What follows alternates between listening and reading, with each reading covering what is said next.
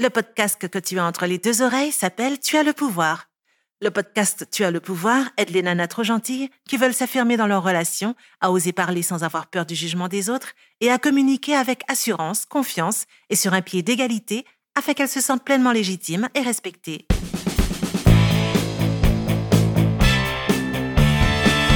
Partons du principe que tu as été scolarisé en France ou du moins en Occident. Admettons aussi que tu aies respecté toutes les années de scolarisation obligatoire imposées par la loi. En France, l'instruction est obligatoire à partir de l'âge de 3 ans et jusqu'à 16 ans révolus.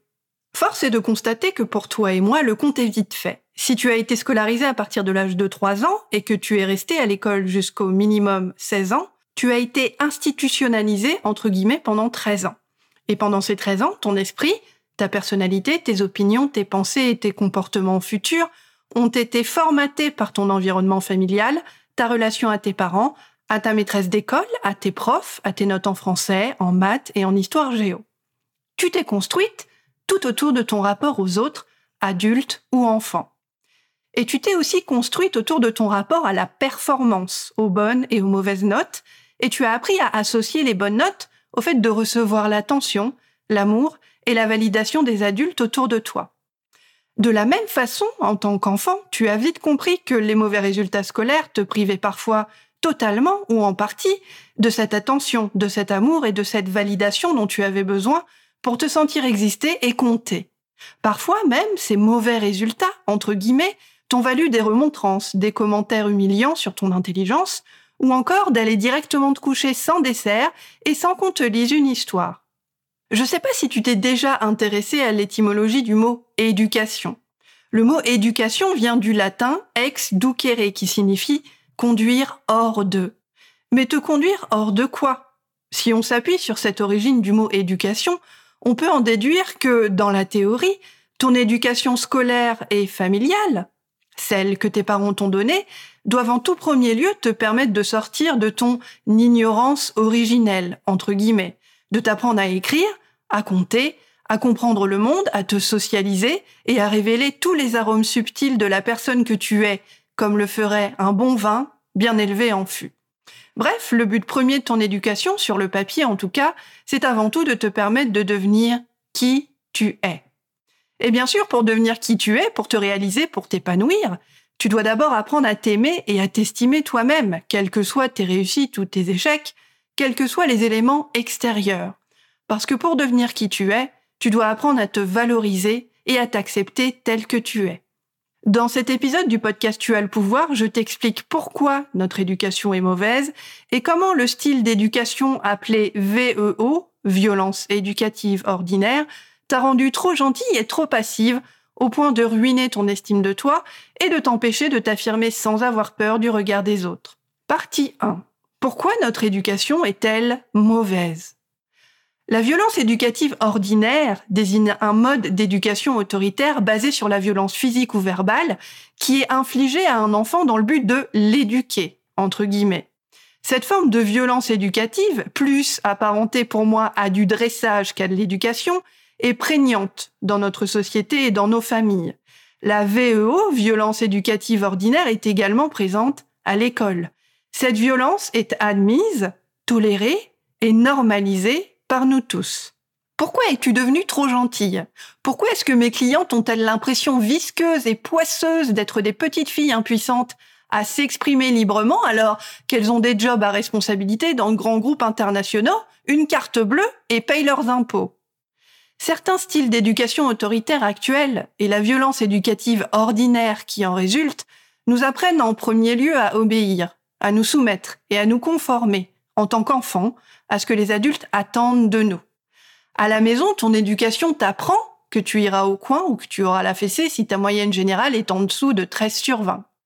À l'école, ton éducation t'apprend à apprendre par cœur le corbeau et le renard de La Fontaine, à raisonner en termes logiques, à faire ce qu'on te dit, à correspondre à ce que l'instit attend de toi, à craindre les erreurs comme la peste, à fuir l'échec comme si c'était le choléra, et à devenir tellement perfectionniste que tu apprends à associer ta valeur en tant que personne à des éléments extérieurs à toi-même comme par exemple ton niveau de performance, tes notes, tes bons points, les commentaires des instits et les avis des conseils de classe. Plus tard, à l'âge adulte, tu associeras ta valeur à ton job, au prix de ta maison ou au modèle de voiture que tu conduis, parce que c'est ce que tu as toujours appris à faire, sauf si évidemment tu as eu la chance d'avoir pu prendre du recul sur ce mode d'éducation, la violence éducative ordinaire, pour la remettre en question et apprendre à faire ce qui est bon pour toi. C'est à cause des modes d'éducation autoritaristes qui prônent la violence éducative ordinaire que tu as appris, à l'école et à la maison, à obéir par peur d'être rejeté, abandonné, humilié, ou de ne pas être à la hauteur de ce que papa et maman attendent de toi. Dans un rapport sorti en 2014 et qui s'appelle Caché sous nos yeux, l'UNICEF indique que la plupart des enfants sur toute la planète, dès leur première année de vie, subissent des humiliations verbales et physiques. En France, en 2018, il est estimé que 85% des enfants sont chaque jour victimes de violences éducatives ordinaires. Fessées, punitions, humiliations, abandon émotionnel, vexation, privation et j'en passe. Selon ces chiffres, un enfant de France sur deux est frappé avant l'âge de 2 ans et les trois quarts avant l'âge de 5 ans. Bienvenue au pays des droits de l'homme.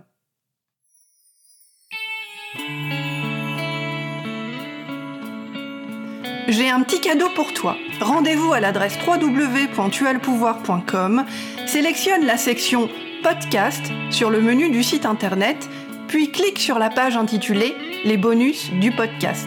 Tu pourras ensuite télécharger gratuitement ton bonus appelé Comment désamorcer ma peur du regard des autres.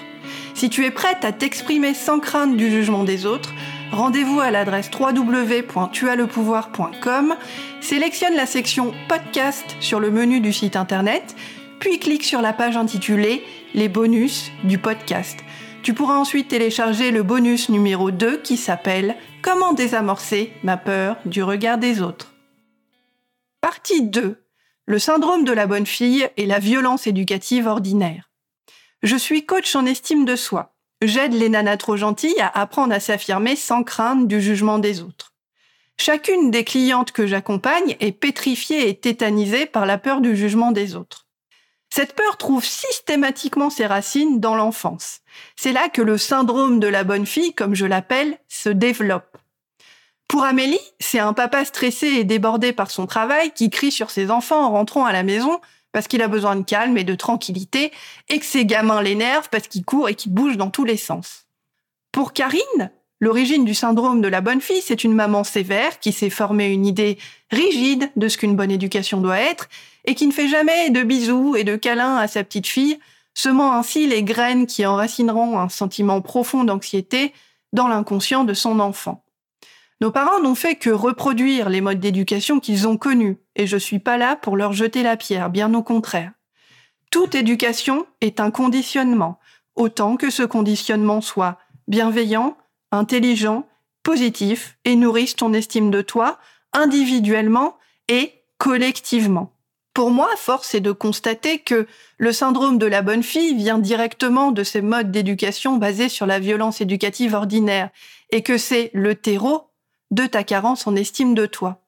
Ce sont toutes ces brimades, toutes ces humiliations, petites, moyennes ou grandes, tous ces traumatismes infligés à la douceur de ton cœur d'enfant qui t'ont amené à développer de fausses croyances sur toi-même, sur ta valeur et sur ton potentiel.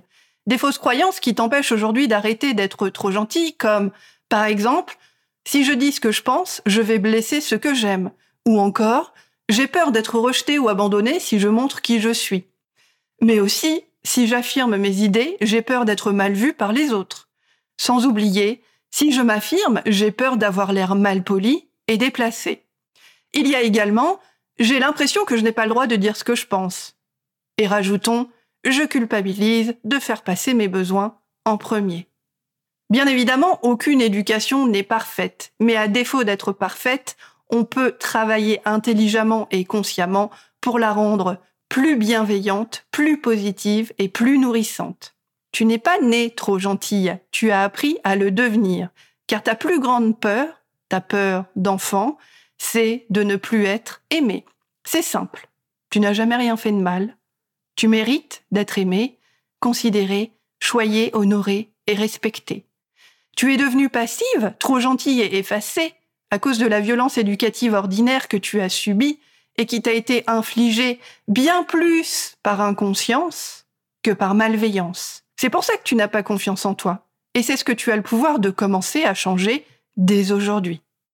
Pour ce faire, je te donne rendez-vous à l'adresse www.tualpouvoir.com, sélectionne la section podcast sur le menu du site internet, puis clique sur la page intitulée Les bonus du podcast pour télécharger ton bonus numéro 2 intitulé Comment désamorcer ma peur du regard des autres. Si tu as besoin de moi, si tu as des questions, des commentaires sur cet épisode, que tu veux me faire un petit coucou et que tu veux m'écrire, je suis à un email de distance à l'adresse sophia, S-O-P-H-I-A, tuaslepouvoir.com. Tu comptes, tu as le pouvoir. Tu viens d'écouter le podcast Tu as le pouvoir. S'affirmer est une compétence. Toi aussi, tu as le pouvoir de la maîtriser. Inscris-toi à l'adresse www.tuaslepouvoir.com pour profiter d'une myriade de ressources et d'événements gratuits qui t'aideront à ouvrir ta gueule avec tact et diplomatie.